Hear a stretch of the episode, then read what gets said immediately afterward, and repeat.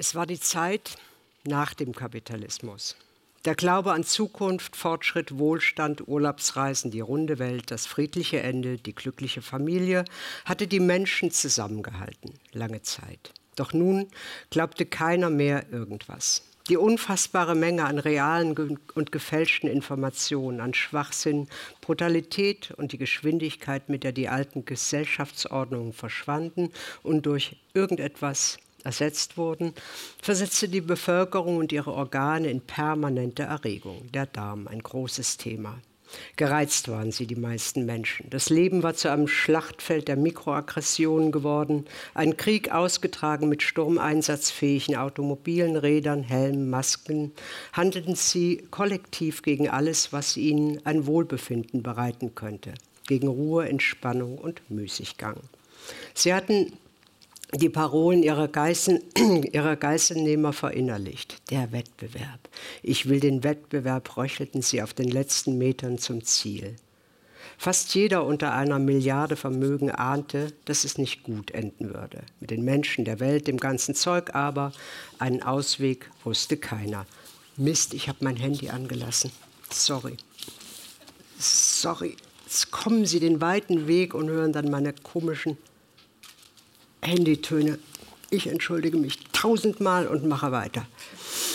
Irgendwann später liegt da ein Mann in seiner zu kalten Wohnung. Naja, Wohnung. Also, da liegt er in einem Bärchenpyjama aus abbaubarem Fließgewebe unter einer Gewichtsdecke. Statt eines Menschen oder Hundes deckten sich die Leute mit kiloschweren Textilien zu. Sie nennen es Kuscheln.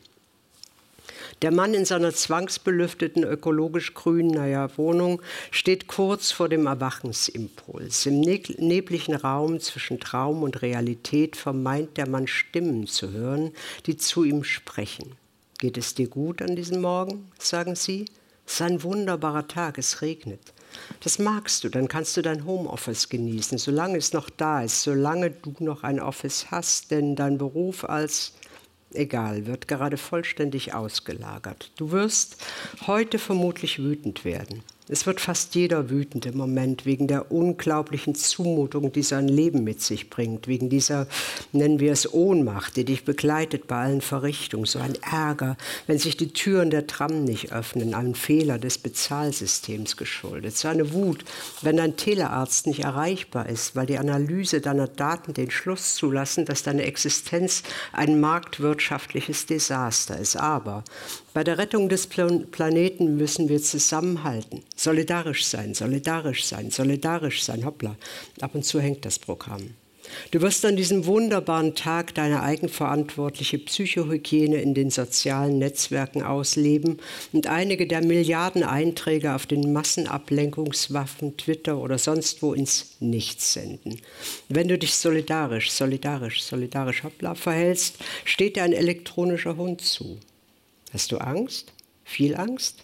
Willkommen im fortgeschrittenen Jahrtausend.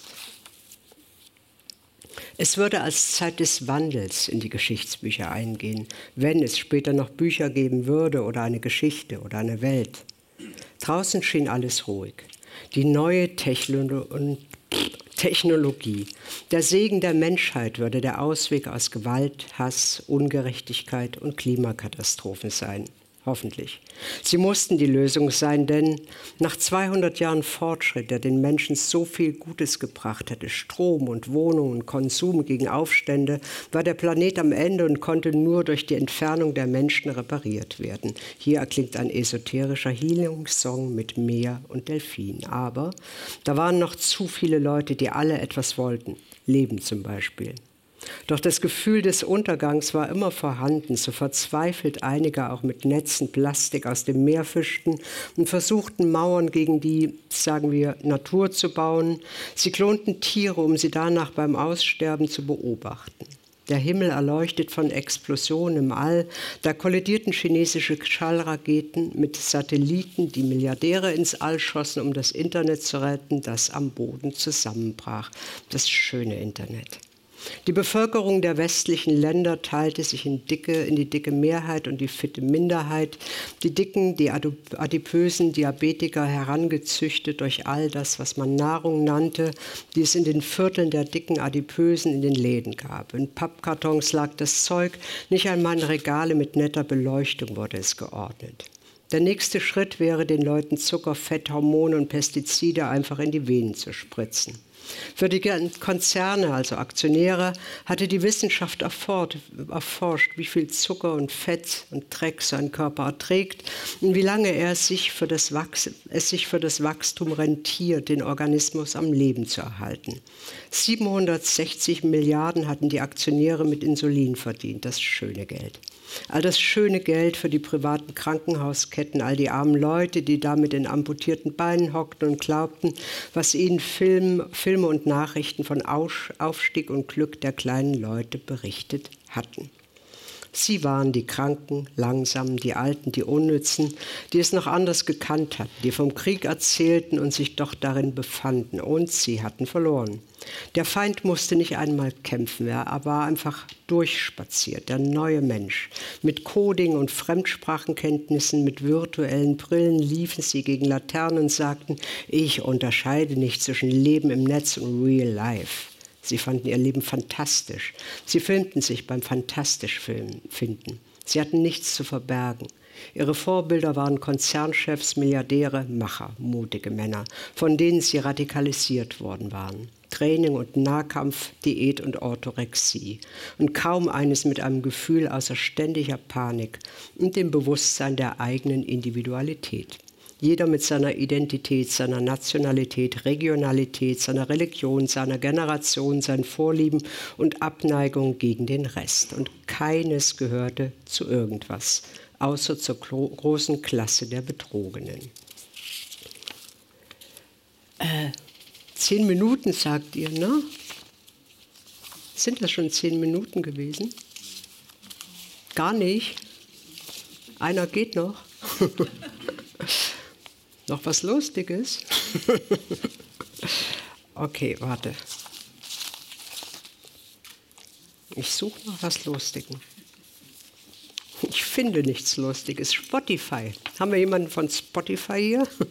Morgen, ihr Vollidioten von Spotify die neuen Sammelstellen des Mittelmaßes. Im Großraumbüro in einem Unter Untergeschoss im Süden der Stadt arbeiteten fidele junge Programmierer, zwei Frauen mitgemeint, denen es komplett egal war, was sie hier taten und warum sie welchen Bereich des Lebens modifizierten. Hauptsache, die Kantine war angenehm, Hauptsache, es gab organische Pampe, denn Leute, die in solchen Läden arbeiteten, legten großen Wert auf ihren Organismus und all die neuen Arbeitsplätze hatte, hatten Kantinen, die Smooths Lucy Lounge hießen und ein Schildsofa hatten, auf dem keiner saß. Die Programmiertrottel hatten Anspruch auf 15 Minuten Pause, in denen sie veganen Brei in sich hineinschaufelten und über andere Kantinen anderer Plattformidioten reden durften. Die Leute hier waren nicht hip, sie waren jung und dachten, das sei etwas, was sie vor allen anderen auszeichnen würden. Wenn sie frei hatten, was selten passierte, machten sie Pilates, Yoga, sie pumpten oder joggten, weil sie verdammt nochmal nicht mehr wussten, dass man sich gut fühlen konnte, indem man nichts tat, zum Beispiel. In all den IT-Läden weltweit arbeiteten dieselben aufschneiderischen, mittelmäßigen Menschen am selben Geschäftsmodell. Täterprofile anfertigten, die Daten an Parteien und Geheimdienste, die Polizei und Einsatzgruppen, Beratungsfirma und Thinktanks zu verkaufen und nebenbei noch irgendwas zu zerstören. Prost. 116 Milliarden verdiente Google mit Datensammeln und Verkaufen und ein paar Werbeeinnahmen im Jahr. Jeder, der in einer der Plattformbuden durch die Flure eierte, hatte schon aufgegeben. Noch nicht einmal eine Schweineplattform erfinden, sondern für Milliardäre arbeiten, die sich zum Ziel gesetzt hatten, alles verschwinden zu lassen, was einen Wert hat. Neben dem Datenhandel wurde auch bei Spotify im großen Stil an der Vernichtung von Musikerinnen gearbeitet.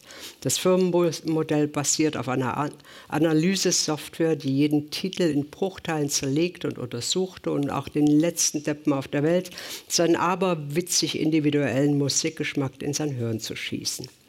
Die Hälfte aller angebotenen Songs kam von einer modifizierten Version der Amper-Software. Die AI war treffsicher und perfekter, als jeder Mensch es sein konnte. Sie traf den Geschmack hundertprozentig. In in einem Jahr würde jeder Song auf Spotify von der hauseigenen AI produziert werden, was finanziell unerfreulich für Künstler war, ihnen aber mehr Freizeit schenkte, damit sie, bei der, damit sie sich bei der Essensausgabe der Fürsorge anstellen konnten.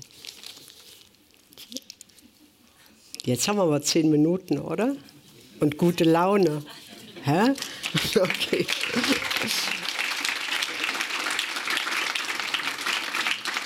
könnten noch stundenlang weitermachen. Das Buch hat irgendwie 740 Seiten. Sie könnten einfach nur mir zuhören und alles wäre klar.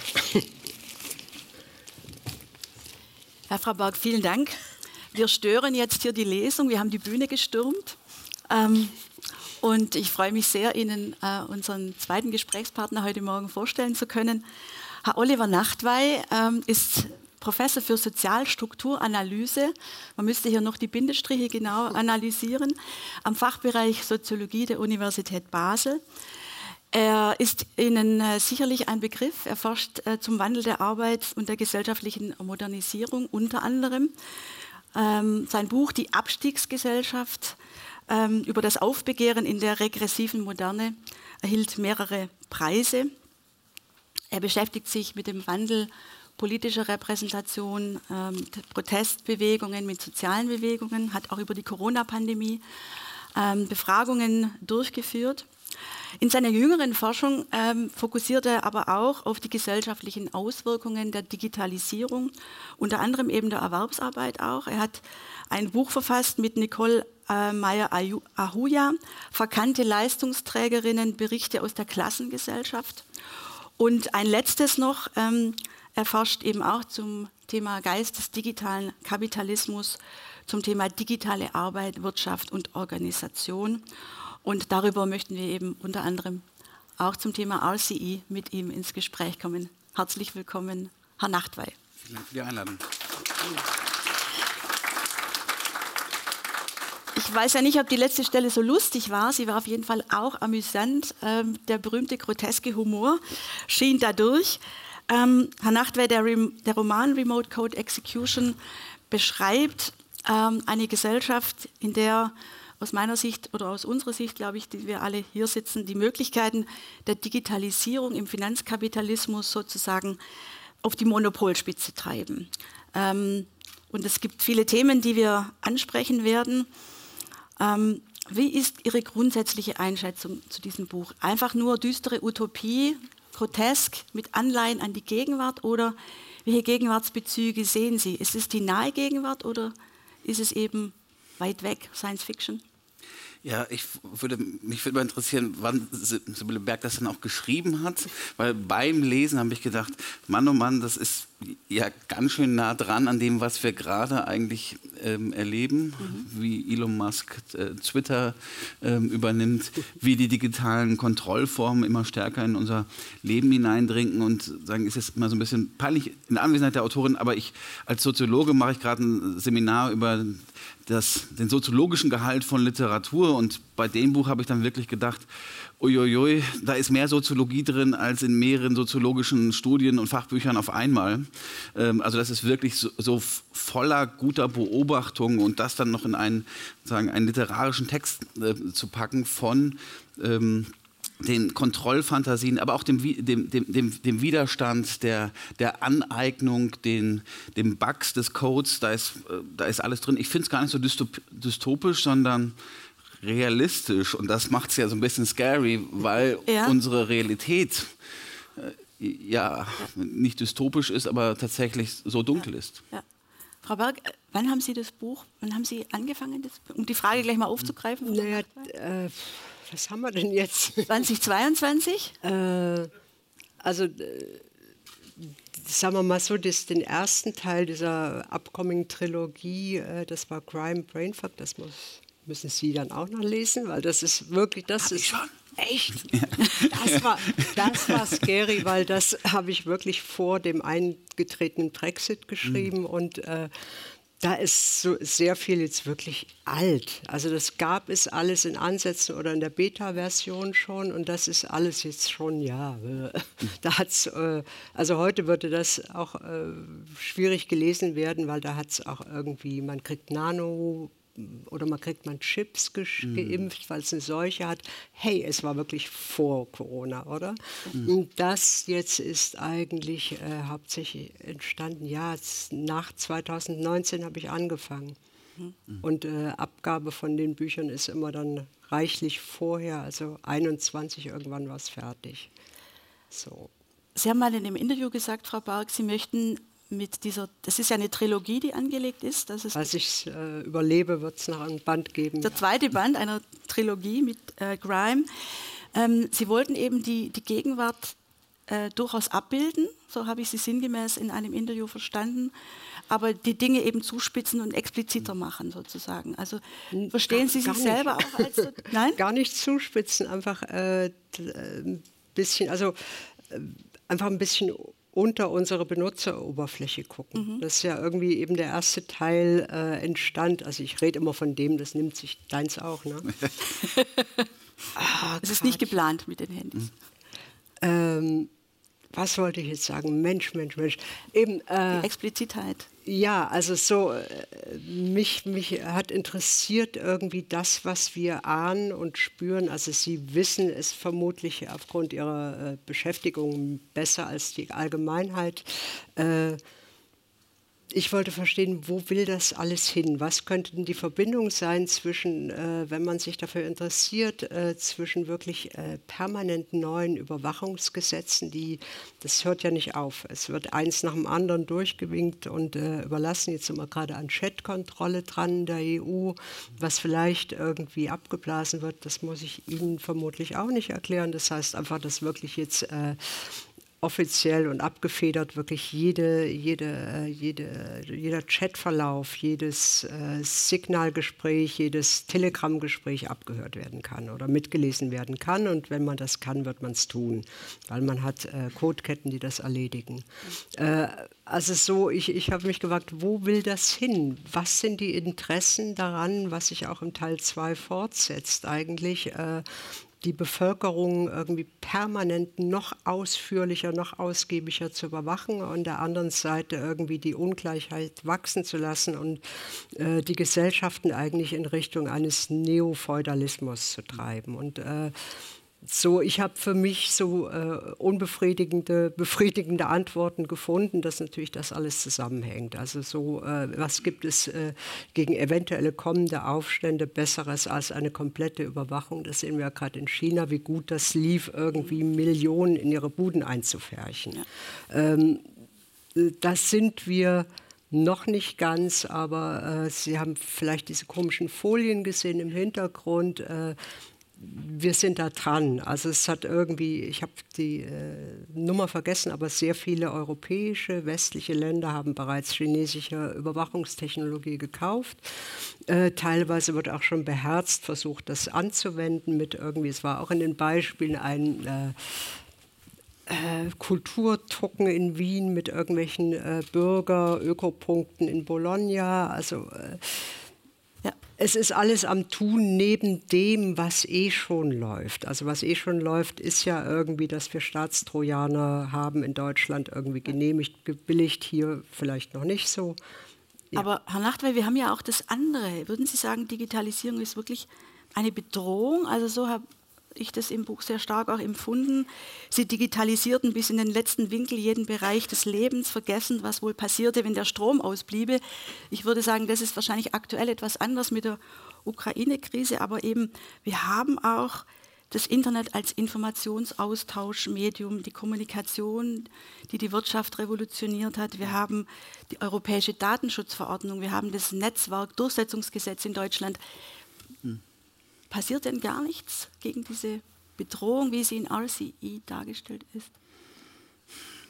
Zu wenig? Ja, ich, also ich, ich würde mich jetzt in der Rolle unwohl fühlen, sozusagen den, den, den Teil zu übernehmen, wo man sagt, da wird schon genug gemacht. ähm, ne, also, äh, äh, ich, ich, bin da eigentlich äh, durchaus relativ nah bei Sibylle Berg. Es ist aber nicht so, dass nicht gar nichts passiert, aber das, was passiert, passiert ja nicht aus der einfachen Einsicht, sondern passiert ja auf der Basis von einer sehr starken Kritik mhm. von Hackern, von sozialen, von sozialen Bewegungen aus, aus der Zivilgesellschaft. Man wird immer wieder dahin getrieben und das ist im Moment so ein, äh, ein Spiel, wo dann die Regierung dann die chinesische Kontrollsoftware kaufen. Es gibt immer, immer mehr, ähm, also in Großbritannien ist ja bekannt, da gibt es ja im Grunde keinen Raum mehr ohne die Kameras, aber es passiert auch in Deutschland und in der Schweiz.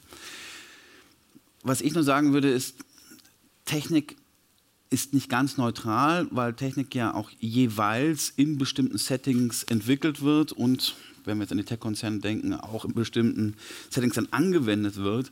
Aber die jeweilige Technik kann auch anders oder subversiv genutzt werden. Und da ich aus der sozialen Bewegungsforschung komme, mhm. ähm, konnte ich zum Beispiel ganz gut sehen, dass 2010 erstmal soziale Medien auch ein Mittel von progressiver Mobilisierung sein, äh, sein konnten. Mhm. Nicht umsonst schalten die autoritären Regime als erstes das Internet ab, ja. weil sie genau wissen, dass in dem Internet eben eine, ähm, zumindest das Potenzial eines progressiven ähm, Gedankenstroms oder auch einer Mobilisierung steckt. Also das heißt, gerade Digitalisierung ist das Mittel der Kontrolle. Mhm ist aber eventuell auch ein Medium der Befreiung. Ähm, deshalb finden daran die, die Kämpfe drum statt. Und was Frau Berg hat ja von der Konzentration auch gesprochen, die eindrücklich beschrieben, die Finanzkonzentration.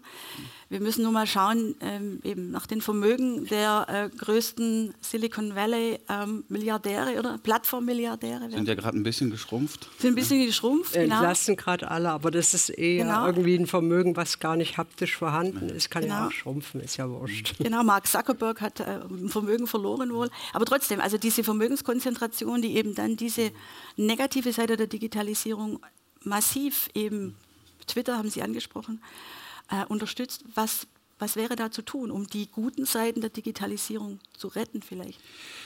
Ja, wenn wir jetzt gleich zu den Alternativen kommen, also ich glaube gerade bei Twitter, es gibt ein Bedürfnis in allen Bevölkerungen zu einer barrierefreien äh, Kommunikation. Und dann würde ich sagen, machen wir es doch gleich ähm, richtig und das wäre so etwas wie ein, äh, ein öffentlich-rechtliches Twitter. Ähm, ja, ähm, aber. ich, äh, eine Frage. Äh, wollen, wir denn, wollen wir denn ein öffentlich. Also, ja. Aber wenn es zumindest jetzt, ob es jetzt staatlich reguliert ist, hm, aber als, als Commons, als Demokrat, also sagen mit demokratischen Gremien, mit Nutzerbeiräten dann da drin, aber wo es eben auch eine staatlich finanzierte oder subventionierte äh, Bereinigung gibt. Und diese Bereinigung halte ich, finde ich, ganz unwesentlich, weil in meiner Forschung haben wir jetzt auch zumindest Content Moderators bei, Fa bei Facebook und ähm, mit dem sprechen wir sehr viel, um was die alles täglich auf den Schirm bekommen. Mhm. Ähm, das, also sagen, die, die, verlieren den Glauben an die Menschheit, wenn man ihn ja. nicht ohnehin schon verloren hat. Ja. Frau Berg, Sie haben den Glauben an die Menschheit auch ein bisschen verloren bei RCE, aber Sie wollten gerade noch einen Einwand machen. Mhm. Ja, aber zum öffentlichen. Ja, das Ja, aber es, ist, ist, äh, es gibt bei allen sehr vielen. Äh, also zum einen irgendwie ja, so wie das WWW gestartet ist, war das eine ganz tolle Sache, was den Wissenschaftsaustausch, Informationsaustausch, so war es mal gedacht, oder? Äh, leider befinden wir uns irgendwie in einer, äh, im Kapitalismus und der Kapitalismus muss einfach wachsen und generieren und deswegen wird eigentlich alles, was vielleicht mal sinnvolle, schöne Erfindungen waren, ausgeschlachtet, entbeint, oder? Und äh, es ist auch so, dass diese wunderbaren sozialen äh, Plattformen oder soziale Medien äh, von einem netten Anfangsgedanken eigentlich zu, äh, das ist irgendwie mein, mein Liebling gerade, ich glaube ein Oxford-Wissenschaftler-Team, die äh, von Aufmerksamkeitsdiebstahl reden. Die sagen irgendwie, diese Kommunikationsplattformen sind eigentlich äh, das, die größte Aufgabe, die vor den Menschen steht, ist ihre äh, Konzentration zurückzugewinnen, weil äh, die sind natürlich alle so programmiert, dass man lange Zeit drauf klebt, dass man äh, diese ganzen Manipulationen Manipulation. Ich muss jetzt nicht die alten Geschichten von Cambridge Analytica rausholen. Äh, was spricht dagegen, dass die Menschen einfach wieder miteinander reden in einer Kneipe?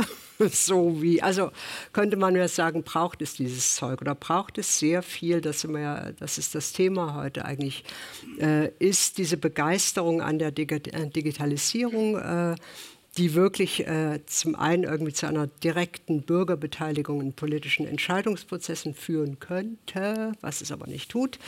Äh, ist diese Begeisterung auch der, der Poli Politikerinnen, äh, ist das so großartig? Also fehlt da nicht wahnsinnig, und das ist ja, kommt ja ihre, ihre Stiftung irgendwie zum Tragen, fehlt da nicht äh, wahnsinnig irgendwie eine Neutralität und auch ein Fachwissen? Weil äh, in der Schweiz äh, ist jetzt, glaube ich, ich weiß nicht, wie weit die Verhandlungen das sind. Wir wollten alle Bürgerinnen-Daten irgendwie in eine chinesische ähm, Serverfarm auslagern. Super Idee.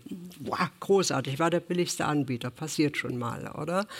Äh, genauso haben wir hier ja äh, irgendwie einheitlich äh, für die Überwachung gestimmt. Wir haben das BÜPF angenommen und waren begeistert, weil es betrifft uns ja alle nicht. Also es, es hat so viel, was kaputt ist, dass ich denke, irgendwie außer der äh, Zerschlagung des WWW äh, fällt mir überhaupt nichts mehr ein. Weil jede, äh, nehmen wir irgendwie äh, Staatstrojaner, allgemeiner Begriff für einfach Überwachungssoftware. Äh, Pegasus wurde entwickelt, um äh, für, für Mechaniker dass die, äh, oder Techniker, dass die äh, von außen auf Handys zugreifen und die reparieren konnten. Schöne Idee bis man drauf kommt, oh, damit könnten wir aber ganz, ganz viel Geld machen. Und so wird es immer weitergehen. Also jedes Tool, was vielleicht eine gute Funktion hat, es sinnvoll ist äh, für den Ablauf, wird genutzt werden, um es einfach meistbietend zu verscherpeln. Und äh, meistbietend zu ja. verscherpeln ist in der Regel immer nichts Gutes für die Bevölkerung. So, und deswegen bin ich da äh, so sehr skeptisch auch, was äh, Regierungen angeht. Es ist äh, gut, dass wir weitgehend unseren Regierungen vertrauen. Das ist irgendwie ein großer Vorteil, der von heute auf morgen siehe Italien sich ändern kann. Mhm. Oder jetzt haben wir irgendwie in Schweden haben wir jetzt auch äh, ja, also es ist alles da, dem, was wir vertrauen, äh, das kann sich morgen ändern. Und äh, so wie die Regierenden in unseren Kommunikationsforen unterwegs sind, äh, finde ich das auch nicht richtig gut. Äh, lagern wir es zu einem Irren wie Elon Musk aus oder denken wir uns wirklich, ähm, was ist falsch an irgendwelchen Peer-to-Peer-Hacker-Tools, die man allerdings noch fertig entwickeln müsste? Und das ist ja auch, oh Gott, ich schwalle sie zu. Oder? Das ist ja, es, genau, es gibt ja überall die Ansätze, äh, wirklich, es gibt das, äh, die Entwicklung des GNU-Netz, was vor sich hin dümpelt seit 20 Jahren. Es gibt Peer-to-Peer-Versuche, die uns wirklich irgendwie die äh, Privacy zurückgeben würden. Komischerweise haben die kein Geld, woran das wohl liegen kann. Also. Es sind jetzt zwei Dinge, also sehr radikale Dinge drin. Das eine ist eben zurück zum, zur analogen Infrastruktur, könnte man vielleicht ja. sagen. Ähm, ist das jetzt völlig äh, übertrieben oder, aber Sie, Sie sagen ja auch, ähm, Zerschlagung des Internet. Also da würden wahrscheinlich viele Aktivistinnen und Aktivisten oder auch die Betreiber des Internet aufjaulen, Herr Nachtwey. Analoge Infrastruktur sind wir dabei, unsere, ich sag mal, analoge Infrastruktur abzuschaffen. Müssen wir sie nicht erhalten, um also, in sicheren demokratischen Räumen also ich, leben? Ich bin über einer Kneipe aufgewachsen, ähm, beziehungsweise eine analoge halb, Infrastruktur. Genau, also ja, halb, ja. In, einer, halb ja. in einer Kneipe, so eine Borussia, Borussia Dortmund Kneipe. Und ich, äh, sozusagen, ich bin ein Kind aus dem Ruhrgebiet und äh, sozusagen habe eine sehr große Affinität immer noch dazu. Ähm, aber Sie machen sich keine Sorgen um die analoge Infrastruktur. Äh, ja, ich, ich wollte nur sagen, es, es, hat eine gewisse Ambivalenz. Ich bin nämlich später weggezogen, habe dann auf dem Dorf dann gewo äh, gewohnt und ähm, da waren dann halt im Dorf halt nur Nazis und auch in den Kneipen Kneipen-Nazis. Da hätte ich mir schon ganz gerne mal so ein Twitter oder Facebook gewünscht, äh, wo ich mich mit anderen sozusagen in meinem äh, äh, relativ hilflosen mhm. Antifaschismus äh, koordiniert hätte. Ähm, ähm, also das fand ich eher so nicht so gut. Mhm. Deshalb, also ich würde sagen, wenn wir es jetzt mal so sehen, das Internet ist jetzt eigentlich schon unsere Wasserversorgung. Mhm. Und das Problem ist aber, die Wasserversorgung wurde ja auch von den Eliten nicht immer so ganz gut gehandhabt. Nämlich erst als man festgestellt hat, ähm, dass sich dann die Seuchen ähm, auch durch die schlechte äh, Wasserversorgung dann auch in die Quartiere der Besserverdienenden äh, verteilt haben, da hat man gesagt, oh, wir machen das jetzt mal für alle, äh, dass das Grundwasser einigermaßen sauber bleibt. Mhm. Und dieser Ansatz, also sagen, alles, was wir haben, also ich, ich teile die Kapitalismuskritik von Sibylle Berg im, im Grunde. Mhm. Ähm, ähm, ich würde mal sagen, nur historisch können wir immer sehen, ein gewisses Ringen und das, also die sozialen Bewegungen und die, die, die Arbeiterinnenbewegung oder auch der, der, sozialistische Ansatz haben dem Kapitalismus etwas abgerungen. Das ist zum Beispiel ein Sozialstaat. Ja.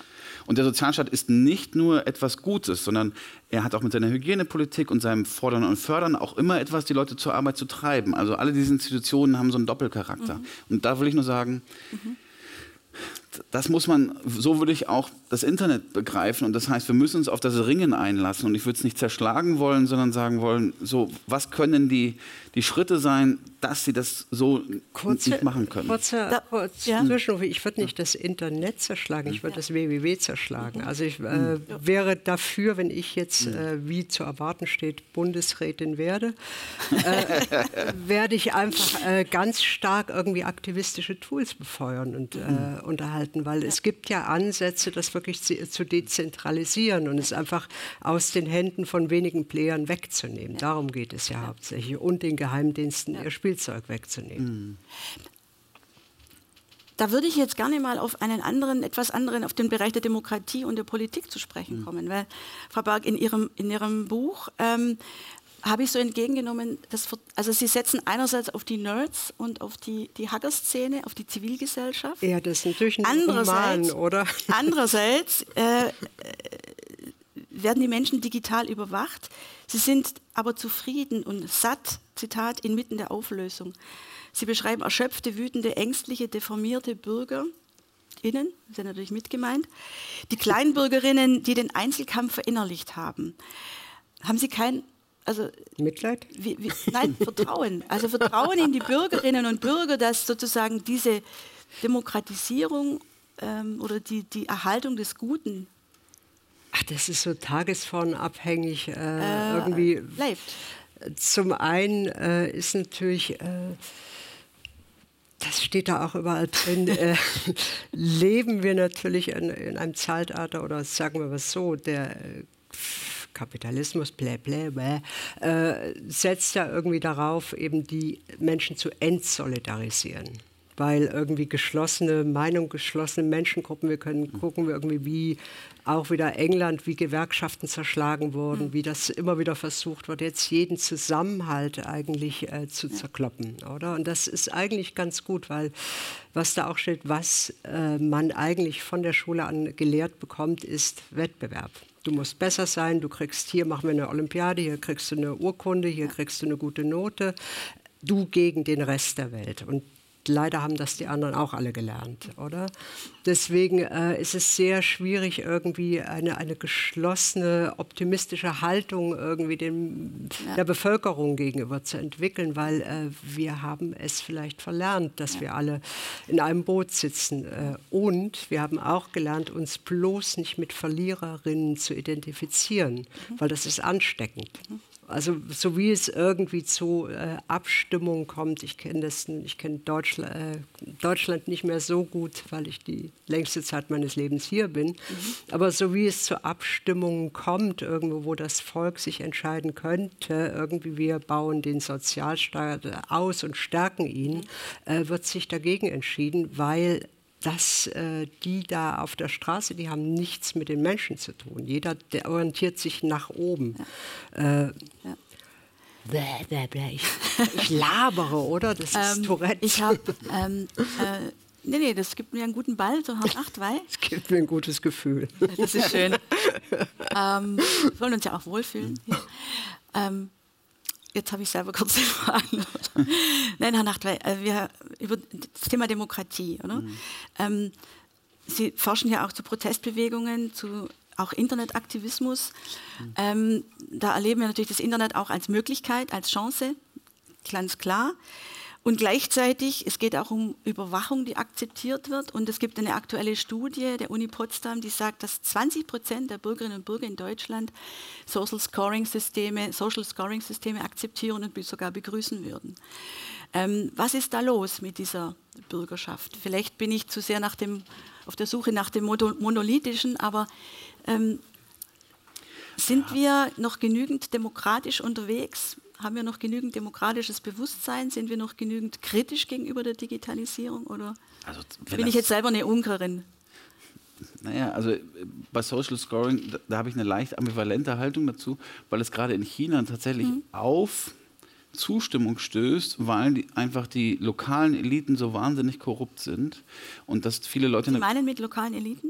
Sagen die, also China ist einfach ein Land mit einer Milliardenbevölkerung. In China, Genau, in China, okay. ne? mit einer Milliardenbevölkerung und sagen, in einem Einparteienstaat, der dann doch extrem kapitalistisch ist, mhm. funktioniert einfach lokale Herrschaft wesentlich über Korruption. Mhm.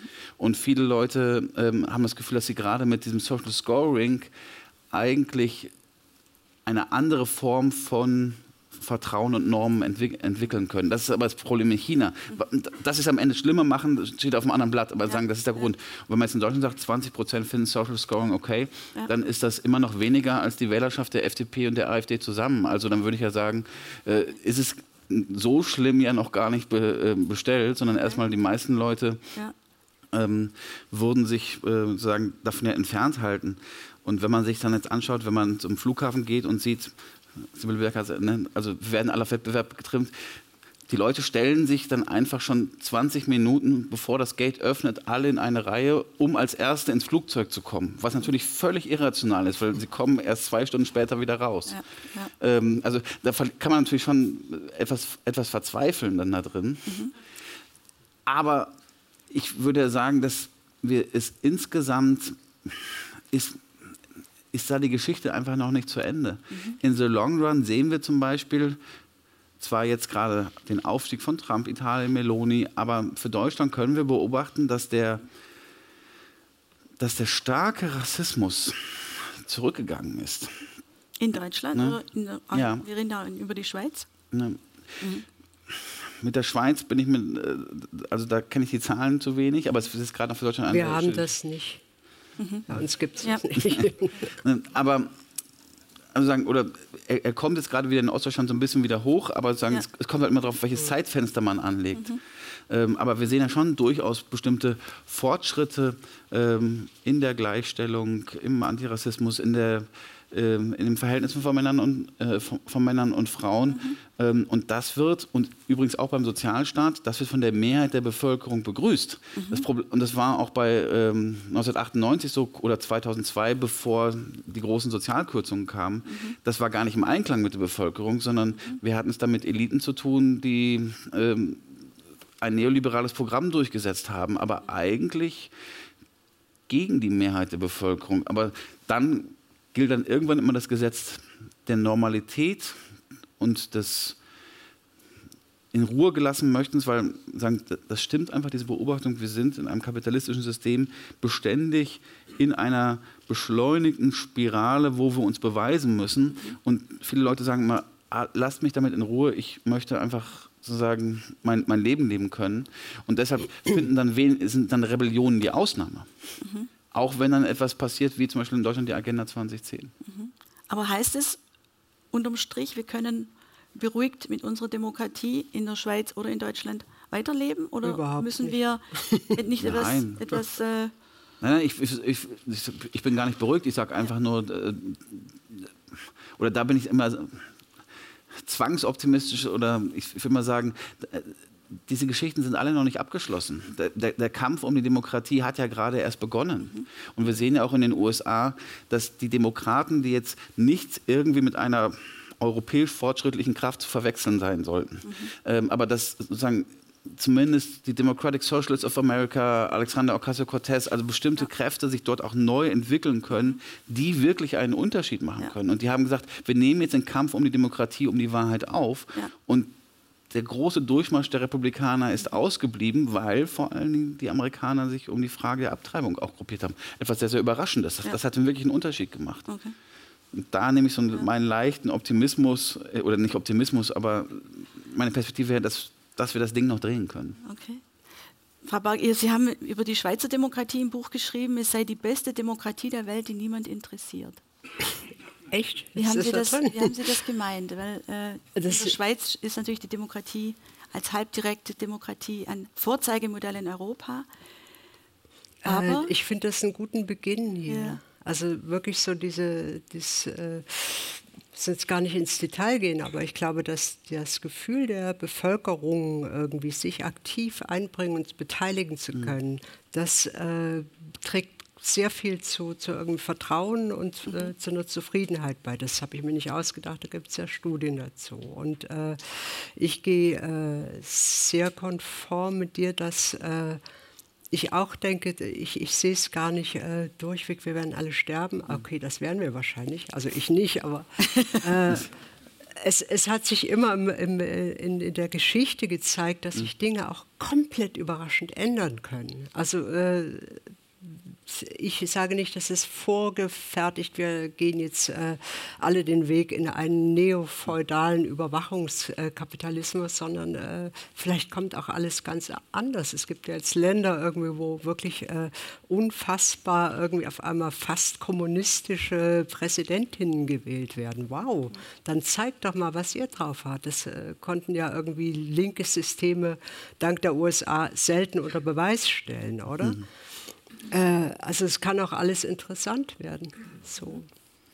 Hat denn die Schweiz dann eine größere Chance, sich gegen die negativen Auswirkungen der Digitalisierung auch zu wehren? Äh, eigentlich nicht, weil äh, ich glaube wirklich, dass es äh, hier, dass der Wohlstand äh, wirklich sehr viel bremst immer noch. Mhm. Also so nicht, dass ich es ändern möchte, weil ich lebe ja hier und ich lebe irre gerne hier. Aber hier ist eigentlich sehr wenig Druck äh, für Aktivitäten da. Also mhm. so, das ist ja auch ein, ein Negativaspekt der sozialen Medien, die in Ländern, in denen wirklich irgendwie äh, große Mankos bestehen, kann es befeuern, um auf die Straße zu gehen. Hier befeuert es die Leute zu posten. Mhm. Also ich habe ja hier jetzt meinen Beitrag, ich habe da eine Fahne in mein Profil geflanscht und das war es jetzt, oder? Mhm. Äh, Jetzt wollte ich noch was ganz Schlaues sagen. Das hätte sie alle überrascht, aber es ist leider weg. Ich würde noch gerne in, einem, in, einem letzten, in einer letzten Runde auf das Thema der Arbeitswelt und der Erwerbsarbeit zu sprechen kommen. Ähm, auch hier ähm, beschreiben Sie natürlich sehr optimistisch, Frau Berg. All die Berufe, die früher mit einer Festanstellung verbunden waren, waren jetzt outgesourced worden. Herr Nacht, weil Sie forschen ja zu Entfremdungsprozessen mhm. auch in der Arbeitswelt, zu Prekar Prekarisierung. Was sagen Sie dazu? Sind wir auf dem Weg? Wir reden ja immer wieder von der Abnahme der sogenannten sozialversicherungspflichtig Beschäftigten, Prekarisierung im Dienstleistungsbereich, dazu haben Sie gearbeitet. Mhm. Wie sehen Sie da die Tendenz? Ja, das hat sich jetzt etwas stabilisiert mhm. ähm, in Deutschland und aber auch der, der, Schweiz. In der Schweiz ohnehin nicht ganz so stark wie in ja. Deutschland. Ähm, aber diese prekäre Arbeiten, wir nennen es jetzt auch gerade für die Digitalisierung stärker Kontingenzarbeit, das heißt, man ist nicht mehr festangestellt, sondern man hat mal hier einen Job, mal da einen Job. Wenn man Programmierer ist, verdient man eigentlich gar nicht so schlecht. Und die Programmierer, die fühlen sich auch weniger entfremdet weil sie jeweils eine Welt ersch erschaffen. Kommt also auf die, auf die Rangstufe an. Aber gerade der Programmierer, der hat natürlich wirklich über diese Imagination und über diese Welt, die er erschafft, auch sehr viel Macht, die er dann ausüben okay. kann. Und es gibt aber viele Leute, die sind dann auch am Ende der Nahrungskette. Also die Leute, die dann eben mit den Algorithmen und den Programmen arbeiten müssen, mhm. ähm, bei denen findet dann schon viel stärker eine Entfremdung statt. Hier ist dann eine, etwas Opakes drin. Mhm. Ähm, und dann die Rider, die uns dann bei Uber das Essen bringen, ähm, für, die haben ja nicht mal mehr einen Vorgesetzten, sondern die haben nur noch einen Algorithmus, die ihnen dann Bescheid sagen. Also hier findet eine ganz neue Form von Herrschaft statt. Und ich denke, es ist noch gar nicht ausgemacht, wie sich Arbeitsverhältnisse so, ähm, so stark ändern. Ähm, aber man merkt, der, ich sag mal, der, der Kapitalismus ist da sehr auf der Suche nach einem neuen Modell und das hat er noch nicht, noch nicht gefunden. Und der Neoliberalismus funktioniert da auch nicht so richtig. Ja. Also deshalb braucht er ja auch diesen solutionistischen Gedanken, man ist Weltverbesserer, damit ja. man die Leute ähm, ja. äh, nicht nur wegen der guten Gehälter dann zu Google zieht, sondern sie müssen sich ja dann sehr, sehr stark verausgaben für einen. Zweck, der vielleicht gar kein guter Zweck ist. Also was mich in dem Buch so ähm, umgetrieben hat, ähm, Sie beschreiben jetzt die Programmiererszene als sie, die jetzt noch, noch ganz gut dran ist, aber im. Buch beschreiben Sie, Frau Borg, die totale Sinnlosigkeit dieser Programmierer-Szenerie auch. Also die programmieren Nein. und es interessiert sie überhaupt nicht, was sie da tun. Sie wissen auch nicht so richtig, wofür. Äh, und wir reden ja eigentlich immer über die neue Arbeitsgeneration, die den Sinn in der Arbeit sucht. Also wie, wie passt das zusammen? Nee, das ist äh, jetzt doch ein bisschen verkürzt. Also so, äh, ich glaube wirklich, wenn man sich so mit, mit den äh, Start-ups und Gründern und Programmiererinnen beschäftigt, irgendwie kannst du ja auch nicht irgendwie, es gibt ja nicht den, die Programmierer, es sind ja alle mhm. unterschiedlich unterwegs. Viele von diesen großen äh, Start-ups äh, hatten schon das Gefühl, sie sind Teil von etwas ganz Neuem, einer neuen, tollen Welt. Äh, mhm. Also die wissen dann schon, was sie tun, wobei natürlich äh, das auch so spezialisiert ist, dass, äh, dass so eine Einheit irgendwie fragil ist. Also so, wenn du guckst, irgendwie ja, also es hat ja x Programmiersprachen und du mhm. kannst irgendwie in aller seltensten Fällen mehr als zwei beherrschen. Also äh, wo wollte ich jetzt hin mit diesen tollen Gedanken? Äh, Sinnlosigkeit ist das nicht, weil äh, wenn, du, wenn du ein bisschen weißt, was Programmieren ist, dann ist das großartig und ich wollte, ich könnte es richtig gut, weil es ist irgendwie ein totales Abtauchen von dieser Welt, Eintauchen in eine fantastische Welt, die du kurzfristig manchmal beherrschst, aber meistens nicht, weil du irgendeinen Fehler eingebaut hast. Ähm, das Blöde wird dann einfach nur, wenn Programmierer ähm, Codes programmieren, die sie selber eigentlich überflüssig machen. Und das ist eigentlich so der nächste ja. Schritt, der in diesem ja. Buch stattfindet, dass äh, es natürlich Programmierende braucht. Äh, auch für unglaublich langweilige Sachen. Also mhm. muss ja auch irgendwie muss ja irgendwie auch bei der Bahn irgendwelches Zeug programmieren oder bei irgendwelchen Warenhäusern. Es ist ja irgendwie alles nicht schillernd und Silicon Valley, sondern es wird irgendwie ein sehr durchschnittlicher Job werden, so wie früher die Versicherungsmitarbeitenden, die mhm. weitestgehend dann wirklich bald irgendwie freigestellt werden, und, äh, ja. weil Codes können das besser, die können gut rechnen, oder? Ja. Und schwierig wird es einfach nur, wenn man Codes oder KI dann irgendwie, äh, wie, wie Oliver sagte, irgendwie als neue Arbeitgeberin irgendwie einsetzt. Oder auch, äh, wie es heute schon passiert, irgendwie äh, Bewerbungsgespräche durchführen lässt, entscheiden lässt, irgendwie, ob jemand eine Wohnung kriegt. Auch das äh, ist es am Tun. Äh, man sie an Gerichte lässt, äh, weil wir rechnen einfach mal so die vorangegangenen Fälle aus. Mhm. Wenn man Codes irgendwie, jetzt geht es noch weiter ins Gesundheitswesen lässt, was auch schon stattfindet mhm. und über Triage entscheiden lässt. Äh, also da ist viel, was irgendwie in Bewegung ist und es ist mithin so viel, dass man das Gefühl hat, man kommt gar nicht nach, ja. weil es ist in allen Ecken eigentlich alles ein bisschen äh, sehr, sehr heikel gerade, mhm. aber wahrscheinlich so, wie es immer war und ja. wir finden es nur gerade besonders heikel, weil wir jetzt leben. Ja. Aber sind wir da in einer Art, so höre ich Sie, Frau Berge, in einer Art nachholenden Entwicklung, dass wir auf dem Arbeitsmarkt dann regulieren? Wir haben in Deutschland den Mindestlohn jetzt äh, eingeführt. Der wird natürlich wieder umgangen, aber trotzdem, also man versucht sozusagen diese Lücken, die Sie, Frau Berg, skizziert haben, auch immer wieder zu stopfen. Also kann man das so als eine optimistische Aussicht in der Erwerbsarbeit sehen oder sind wir doch bei den Kurierfahrern, die oder bei Amazon, die, der Konzern, der verhindert, dass die Leute sich gewerkschaftlich organisieren? Also wie, wie ist da Ihre Beschreibung der Gegenwart? Ganz ja, grundsätzlich. Die, die, die Tech-Konzerne im, im, im, weiten Sinne, die versuchen natürlich genauso etwas zu umgehen, was man mal früher als Normalarbeitsverhältnis bezeichnet hat. Also ein äh, Arbeitsverhältnis mit einer sozialen Absicherung, einer Beschäftigungsstabilität mhm. ähm, ja. und auch einem gewissen Arbeitsschutz. Der Mindestlohn ist da ein, ist da ein Schritt. Ähm, aber das sieht man jetzt, finde ich, ganz gut auch bei, bei Twitter. Ähm, es ist wirklich überraschend und faszinierend, dass es zum Beispiel da gar keinen Arbeitskonflikt gibt, auch von den, von den Beschäftigten mhm. da drin. Also die Tech-Konzerne tun wirklich alles, auch nur Beschäftigte zu rekrutieren, mhm. die man sagen, die ein minimales gewerkschaftliches Bewusst, äh, Bewusstsein haben. Mhm. Ähm, und dann hat man auch ja, sehr, sehr neoliberale Führungsfiguren da drin, die auch sich nicht scheuen, sozusagen große Anwalts, also mehr für die Anwaltskanzleien als für Löhne auszugeben. Das ist denen dann, äh, das ist denen dann wichtiger. Ich glaube, da werden noch viele Sachen passieren müssen vor allen Dingen, weil es dann auch bestimmte Tätigkeiten gibt, die ja über die Digitalisierung immer stärker in Work Packages fun funktionieren. Mhm.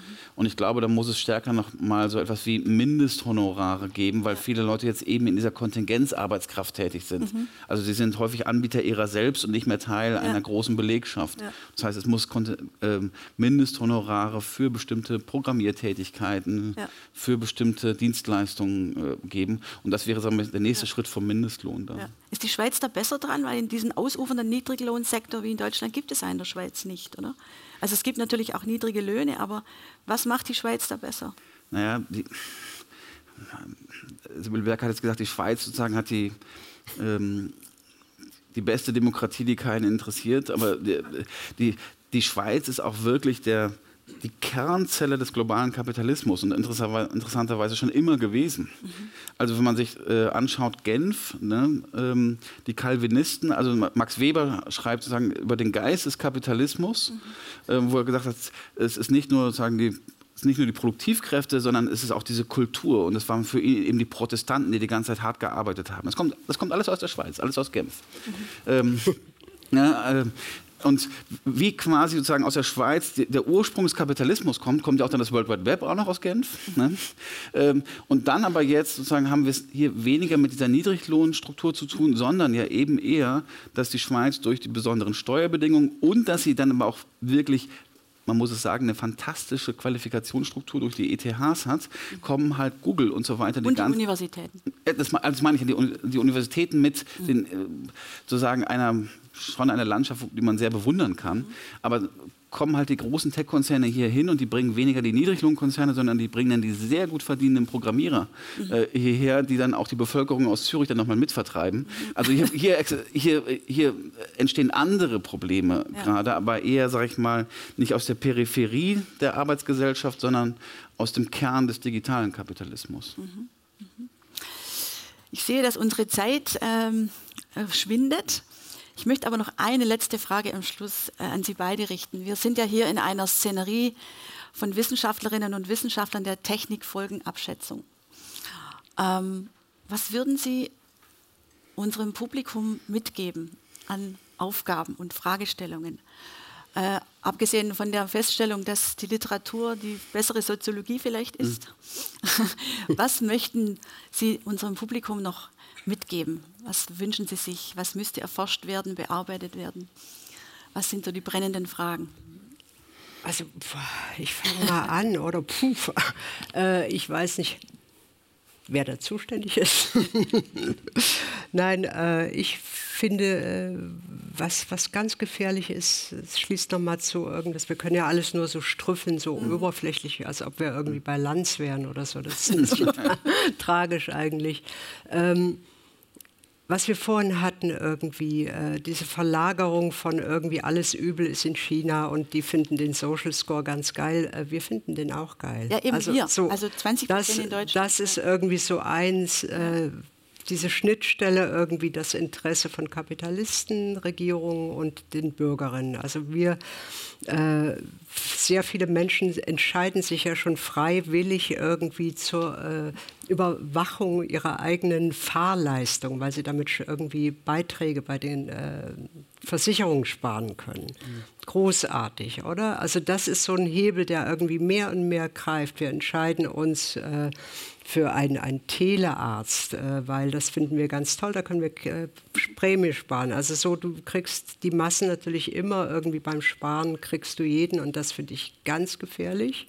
Also das wäre ein Thema? Das wäre ein Thema, finde ich. Äh, dann äh, wirklich dieses äh, Thema, was ich jetzt für, für Regierungen irgendwie hochdramatisch finde. Äh, die sind so im Schwung, du guckst dir die so an, diese Menschen in diesen Anzügen und ey, Digitalisierung, das müssen wir machen, das ist jetzt hip.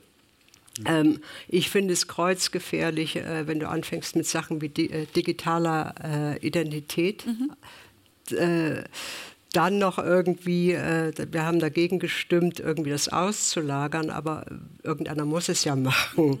Und äh, alle Firmen, wo zum Beispiel Palantir drin hängt, äh, kreuzgefährlich, mhm. oder? Dann reden wir über die Digitalisierung von Gesundheitsdaten. Man muss eigentlich, das muss ich Ihnen nicht sagen, alles, was digitalisiert wird, kann gehackt werden und wird gehackt, oder? Das, wir erfahren ja nur einen Bruchteil von dem. Also ich finde, viele Sachen kann man wirklich nicht zurück, irgendwie die Eckkneipe, äh, ich hasse auch Kneipen, äh, aber es gibt wirklich äh, Fortschrittsbestrebungen, die man einfach nicht machen muss. Es gibt keine Notwendigkeit dazu. Also es geht um eine ganz neue Auseinandersetzung zwischen was kann, soll digital sein und mhm. was muss analog bleiben. Richtig. Oder? Mhm. Und ich habe irgendwie überhaupt nichts gegen Zettelchen, die man irgendwo hat und eine ja. süße Rollaktenordner. Und dann machst du Zettelchen rein, alle sind glücklich. Ja. Und äh, klar kann das abbrennen ja. oder eingebrochen werden, aber äh, hallo, wie schnell man so in, in, in so eine Cloud, sprich äh. Serverfarmen eindringen kann oder die abbrennen kann, mhm. wie ich das wunderbar in RCE, was sie alle käuflich erwerben. Nein, also, äh, das ist einfach wirklich zu heikel, das ganze Zeug. Ich würde es lassen. Mhm. Vielen Dank. Nachtwein? Ja, gar nicht unehrlich. Letzte Woche saß ich in einer Kneipe äh, in Wien, in, in, in, Wien mit, mit lauter aufgeklärten Leuten ja. und irgendwann stellten wir dann fest, sagen, also ich hatte es nicht, ich habe so eine Schweizer Uhr, aber alle anderen hatten dann so eine Smartwatch ja. äh, dann da dran. Und die haben dann auch wirklich ihren Puls messen lassen und so und, und haben ja auch ihre Schritte gezeigt. Dann hat mir einer gesagt, das kannst du mit deinem Handy auch, das macht das Handy automatisch. Und in der Tat, dann habe ich diese Health-App aufgerufen ja. und dann hat man erstmal gesehen, ja. wie wenig mich ich bewege. Und äh, ähm, das ist natürlich, das fand ich dann schon faszinierend, weil ich, das, ich hatte es da gar nicht eingestellt, ja. aber Apple misst einfach automatisch ähm, unsere, unsere Bewegungsabläufe auch im Handy ja. und gibt das natürlich dann ähm, in einer bestimmten Form dann anonymisiert wieder auch in den Konzernen. Dadurch bauen jetzt den großen Gesundheitssektor auf, weil das wird einfach das Riesending werden. Aber Sie würden sagen, es geht in dieselbe Richtung wie Frau genau, Berg, es geht, oder? Es geht also, in die ja. ich hätte, also, und ich würde Sibylle Berg völlig zustimmen. Ich hatte einen anderen noch einen Akzent. Auch hier komme ich wieder, sag ich mal, zu diesem Ursprung des Kapitalismus äh, hin. Und das ist das, das, Element auch der Selbstführung, was, was da drin ist. Also die Protestanten haben damals noch ein religiöses Tagebuch geschrieben. Also man hat dann immer äh, einfach jeden Tag immer reingeschrieben, was für Sünden man gemacht oder gedacht hat. Äh, zu viel Kuchen gegessen, äh, was, was unflätiges über Sex, aber, aber auch sozusagen die, die ganzen weltlichen Sünden. Ne? Die ja. Protestanten konnten schon immer mehr essen und trinken. Und Jetzt ah, ja? haben wir statt diesem religiösen Tagebuch ja. ähm, eben die Smartwatch. Die zählt unsere Schritte, unseren Puls und äh, äh, ja. man kann die Essgewohnheiten. Und das, sage ich mal, indem wir das machen und denken, es hilft uns, indem wir dann eine bessere Körperkontrolle haben, werden wir aber noch mal stärker zu dem smarten, ja. lieblingskapitalistischen Subjekt der Konzerne. Und ich glaube, darüber muss man auch noch reflektieren. Warte mal, ich habe noch ein. In der Technikfolgenabschätzung, hm. dann, das wäre ein Thema. Genau. Ja. Technikfolgenabschätzung. Ich habe noch so einen ganz äh, generellen eben an die äh, Schnittstelle irgendwie Technik, Politik. Äh, je mehr Dienste oder wirklich äh, Grundorganisatorisches du auf Apps oder aufs Handy auslagerst äh, und den Bevölker, äh, der Bevölkerung eigentlich kaum noch eine, eine analoge Wahl gibst, ja. umso äh, mehr treibst du natürlich diesen ganzen Mist voran. Oder? Also und es gibt ja wirklich ja. ganz viel irgendwie, äh, was du kaum mehr ohne Handy hinkriegst, oder? Also es geht eigentlich auch um das Thema der Wahlfreiheit, oder? Mhm. Ein Stück weit und die mündige Bürgerschaft wenn ich das hier so einfach als Begriff noch in die Runde werfen darf, wir müssen leider jetzt zum Schluss kommen. Wir haben schon ein bisschen überzogen. Äh, wir konnten die Dinge eben nur anreißen. Ähm, Lanz halten. Äh, äh, ich, ich weiß nicht, ob ich mich geehrt fühlen soll oder eher nicht, aber auf jeden Fall danke ich Ihnen beiden sehr herzlich für dieses Gespräch. Ähm, Sie sind vielleicht noch ein paar Minuten da. Ähm, wir haben jetzt eine Kaffeepause. Vorher übergebe ich an Florin und ich danke für Ihr Interesse und fürs Zuhören. Dankeschön. Vielen Dank.